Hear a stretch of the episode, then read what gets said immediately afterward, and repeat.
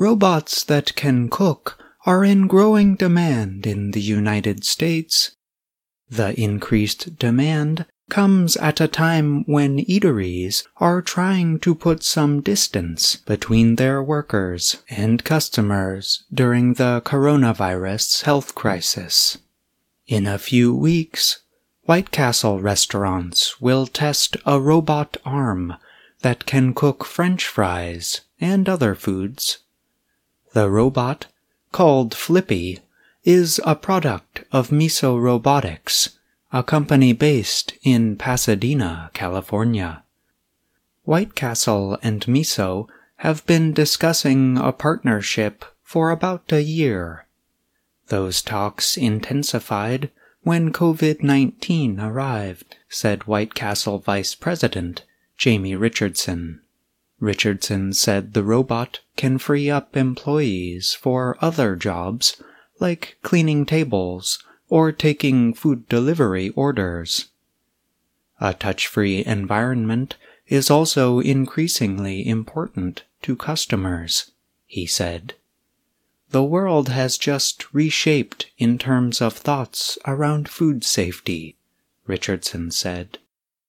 Flippy currently costs $30,000 with an additional $1,500 required for monthly service. By the middle of next year, Miso hopes to offer the robot to restaurant operators for free, but require a higher monthly fee. Robot food service was becoming popular even before the coronavirus pandemic. Hospitals, college dining areas, and other places tried to meet demand for food while keeping labor costs low. Robot chefs appeared at places like Creator, a restaurant in San Francisco. Now, some say, robots may become necessary for the food service industry. The U.S. Centers for Disease Control says the risk of getting COVID 19 from touching or eating food outside the home is low. Yet, there have been several outbreaks of disease reported among restaurant employees and customers. Vipin Jain is the co-founder and head of Blendid, a Silicon Valley startup company. I expect in the next two years you will see pretty significant robotic adoption in the food space because of COVID, Jain said. Max Elder is research director of the Food Futures Lab at the California based Institute for the Future.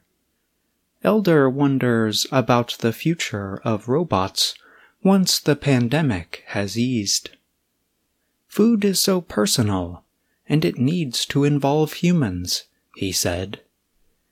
Elder also worries about other problems in the food system, like outbreaks among meat industry workers or workers collecting fruit and vegetables.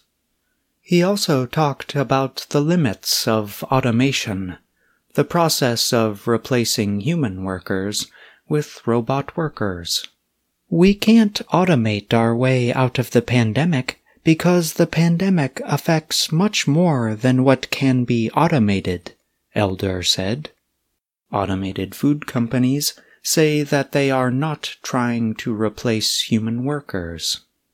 At White Castle, Richardson says Flippy will give restaurants the ability to move workers to drive through lanes or redeploy them if other employees call in sick. But, some observers say, robots can lower the demand for labor. At the University of Arkansas for Medical Sciences in Little Rock, Cafe workers used to spend six hours per day making salads, notes Tanya Johnson, the school's director of nutrition services.